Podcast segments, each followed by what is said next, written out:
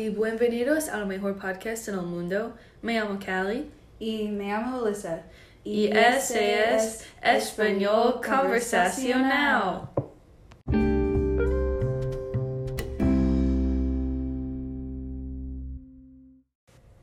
Callie, ¿cómo estás? Bien, gracias. ¿Y tú? Bien, estoy muy emocionada de hablar de nuestro tema. Yo también. No tiene una experiencia primero de las dificultades de comunicación de los estudiantes internacionales, pero, Alyssa, tienes un amigo de Japón que venía a Simo, ¿sí? Sí, tenía, tengo una amiga que es de Japón y ella está en el CIMO para graduarse con un título en moda y diseño y me habla de lo difícil que es para ella comunicarse con sus profesores debido a los diferentes idiomas. Estoy seguro que es. Es difícil para mí a veces entender completamente en la clase de español y es un ambiente de aprender.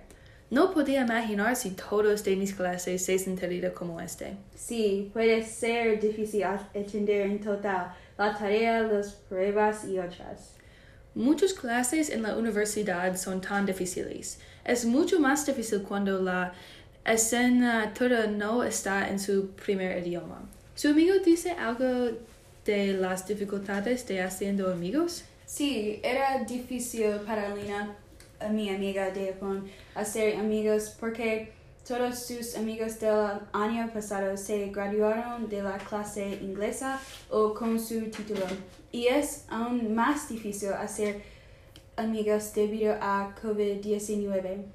Cuando regresó de Japón no conocía a nadie y no había eventos para que ella hiciera más amigos que también era de Japón. ¿Cuántos estudiantes internacionales tiene, tiene CIMA? En 2019 eran 475 estudiantes internacionales. En el mismo año eran estudiantes de 55 países diferentes. Hay muchos estudiantes internacionales. Sí, es probable que haya por lo menos un estudiante internacional en uno de sus clases. Hay un estudiante de Arabia Saudita en mi clase de discurso. Ella es muy simpática y es muy interesante para aprender de su historia. Pero yo sé que es difícil para ella, especialmente porque es una clase de hablar. Había veces cuando ella no entiende que la profesora dice y la profesora necesita repetir o usa otras palabras. Pero esta profesora es muy comprensiva y ayuda mucho a este estudiante. Qué bueno, pero es desinfortunante que hay profesores de CIMA que no son tan pacientes. Sí, yo sé, especialmente si no están educados en las otras culturas o no les importan. Yo creo que si más profesores en CIMA entendieran los, lo difícil que es para los estudiantes internacionales comprender la clase de expresiones, trataron de darles más ayuda y más dirección sobre cómo terminar la tare- tarea.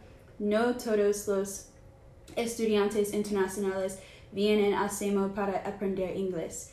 Algunos estudiantes vienen a CIMA para tener una carrera y seguir sus sueños y no pueden tener éxito si no consiguen, son, consiguen buenas notas para graduarse y no pueden obtener buenas notas para graduarse sin entender la tarea.